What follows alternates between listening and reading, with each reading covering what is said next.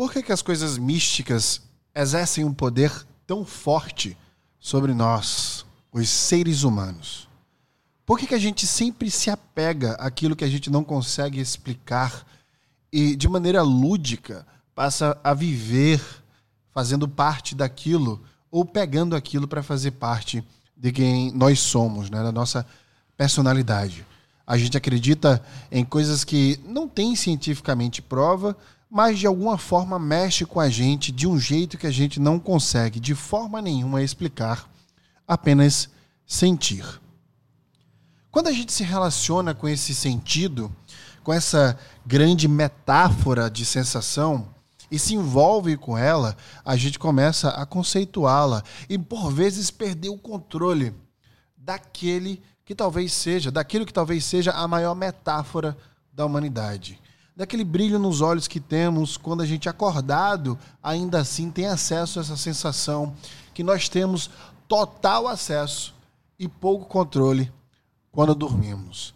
No No Brain, no Gamecast de hoje, vamos decifrar tudo sobre aquele que é o maior encanto da humanidade, acordado ou dormindo. É hora de sonhar.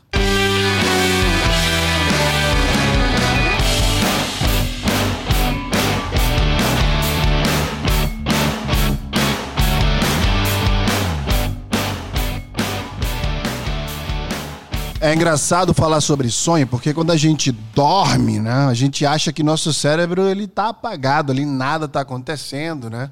Enfim, conversa que vai se desmembrando agora durante esse podcast. Antes de a gente falar do sonho, vamos falar sobre antes do sonho, o momento que leva você a sonhar. Vamos falar sobre dormir. O que é dormir? E é engraçado a gente falar sobre dormir, porque é quando a gente dorme que o cérebro está trabalhando muito ali. Vocês não fazem ideia. Porque quando a gente olha para alguém que está dormindo, aquela pessoa normalmente está né, tá com respiração baixa, se ela não roncar, não está emitindo som nenhum, está tranquila, mas dentro da cabeça daquela pessoa existe ali um exército é, de células, né, de neurônios fazendo um super trabalho aí que a gente vai falar agora. Inclusive dos benefícios de dormir, até finalizar esse podcast falando sobre o porquê sonhamos, a importância de tudo isso. Então veja, quando a gente está off, né, quando a gente está sonhando, o cérebro da gente e outras partes estão super ocupadas, então a gente começa a entrar nesse âmbito de trabalho que acontece quando a gente dorme. E dentro desses parâmetros de dormir, dentro desse universo do sono, né? Uma das primeiras coisas que eu quero pontuar aqui para você é que quando a gente dorme, nosso cérebro começa a funcionar de uma forma diferente de quando a gente está acordado. Então existe muita atividade no cérebro, sim. E para quem já ouviu outros podcasts aqui, eu falei da teoria do cérebro trino, para quem é meu aluno, minha aluna, para quem foi, e principalmente para quem já viu alguma live minha falando sobre neurociência, eu sempre começo pela teoria do cérebro trino. A teoria do cérebro trino que divide o cérebro em três grandes partes, né?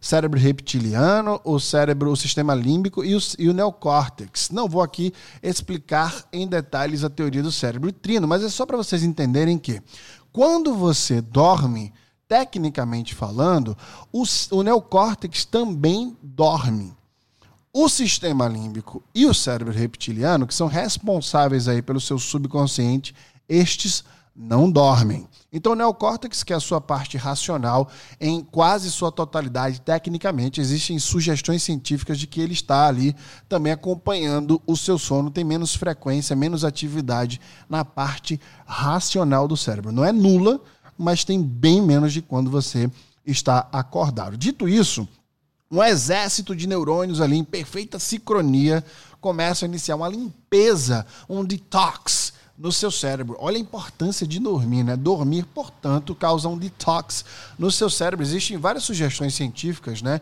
Que o cérebro ele não consegue armazenar coisas tóxicas, né? Substâncias tóxicas. Então ele deveria mandar, por exemplo, ali para um fígado, por exemplo, para fazer esse filtro, né? Dessas substâncias tóxicas, etc. E é quando a gente dorme que ele começa a organizar essa informação, né? E expelir aí a parte tóxica, né? E eu não sei nem por que tô tocando aqui essas baterias aqui no fundo, mas foi sem querer que eu apertei a mesa. A parte tóxica vai sendo retirada aí do teu cérebro quando você está dormindo no processo né, de dormir. Então, basicamente, quando você está dormindo, o cérebro checa, é uma, como se fosse uma balança ali, né?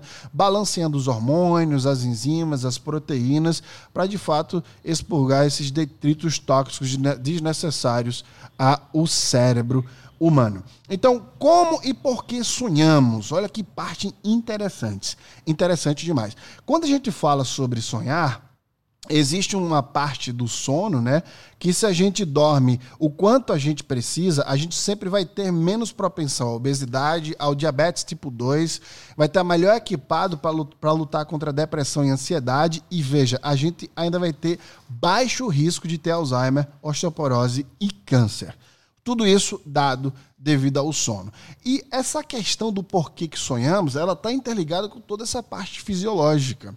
É como se fosse uma dança sincronizada, né, entre o seu corpo, o que está acontecendo com ele, o teu cérebro, né, várias partes do corpo, aliás, o teu cérebro e aí vem o teu pensamento seguindo a linha de raciocínio aí de existo, logo penso, né?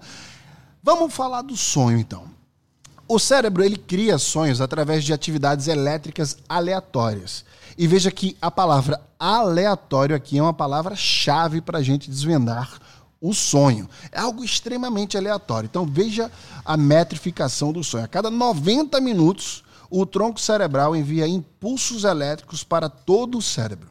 Não há uma ordem é, específica para isso. Isso acontece a cada 90 minutos. Dentro dessa ordem, né, que não específica que acontece, a parte analítica do cérebro, né, que é o córtex, córtex pré-frontal, ela tenta desesperadamente entender esses sinais. Então veja, um sinal chega, este sinal, enquanto você está dormindo, vem de forma aleatória, se mistura com várias é, ideias na sua cabeça, né, várias memórias. Daqui a pouco a gente vai falar sobre essas memórias e ideias. E aí chega no, no córtex pré-frontal, ele fica meio que desesperado. Peraí, eu, eu, eu não estou entendendo, o que, que é isso? Ele está dormindo, mas está acontecendo tudo isso. Ele vê imagens, ele, o cérebro ele não distingue o que é real e o que não é. Então, o córtex pré-frontal, né, a racionalidade, ele bebe daquela informação, né, daquele sinal que é emitido a cada 90 minutos enquanto você dorme, e aí forma-se a percepção do sonho. É por isso que é tão real, é por isso que a gente sente, a gente chora, a gente acorda feliz, porque aquilo realmente para o cérebro aconteceu. Você secreta hormônios e neurotransmissores de acordo com as sensações que você sente durante o seu sonho. É por isso que é tão real sonhar.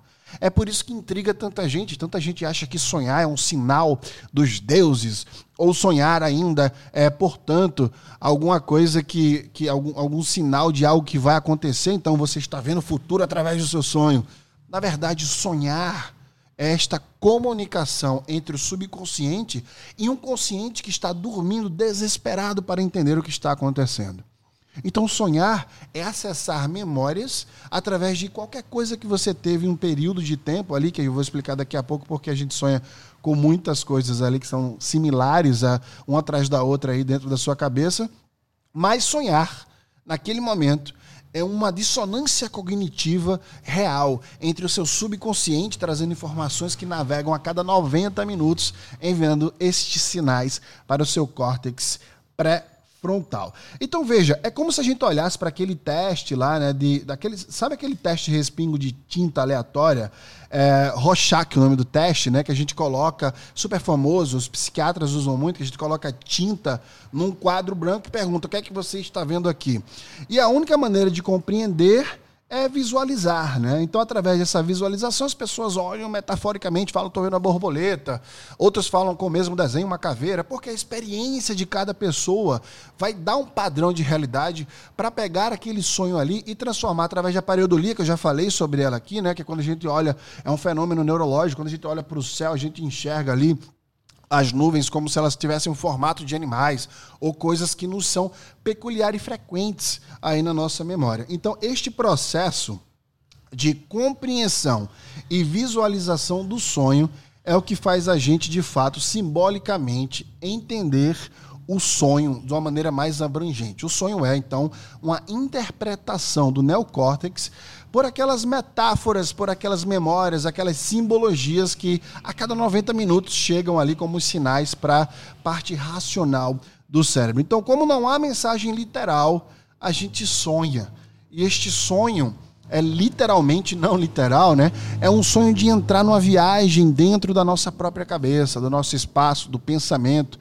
Por isso que a gente fala metaforicamente que é bonito sonhar, é preciso sonhar, ou que as coisas da vida, né, as grandes coisas da vida são sonhos, porque elas são coisas distantes, elas são coisas simbólicas, são coisas metafóricas que, metafóricas que, que nos faz viver. Quando a gente sonha, a gente organiza as ideias.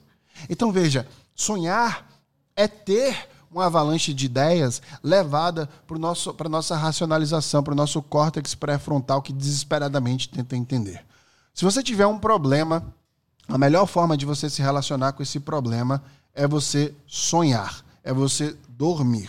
Então é comprovado cientificamente que quando você dorme, o seu cérebro organiza as suas ideias. E quando ele organiza as suas ideias, quando você acorda, fica mais claro para você como você resolve aquele problema, porque sonhar traz para você várias informações de memórias que estão ali armazenadas e que o seu instinto, eu já gravei sobre isso antes, resolveria. Então, sonhar, dormir e sonhar é a forma mais eficiente neurologicamente de resolver qualquer problema. Teve um problema, não importa que hora seja, a minha recomendação, a recomendação da ciência é que você cochile ou que você durma. Porque desta forma você vai acessar várias memórias que você teve durante aquele dia ou durante a sua vida inteira, por através de estímulos que vão chegar de formas simbólicas e metafóricas para o seu córtex pré-frontal. Então sonhar muito mais do que o próprio sonho é real. Sonhar é, portanto, acessar quem você é e o que você faria de uma forma mais poderosa. Obrigado por estar e ouvir No Burn Again Cast de hoje.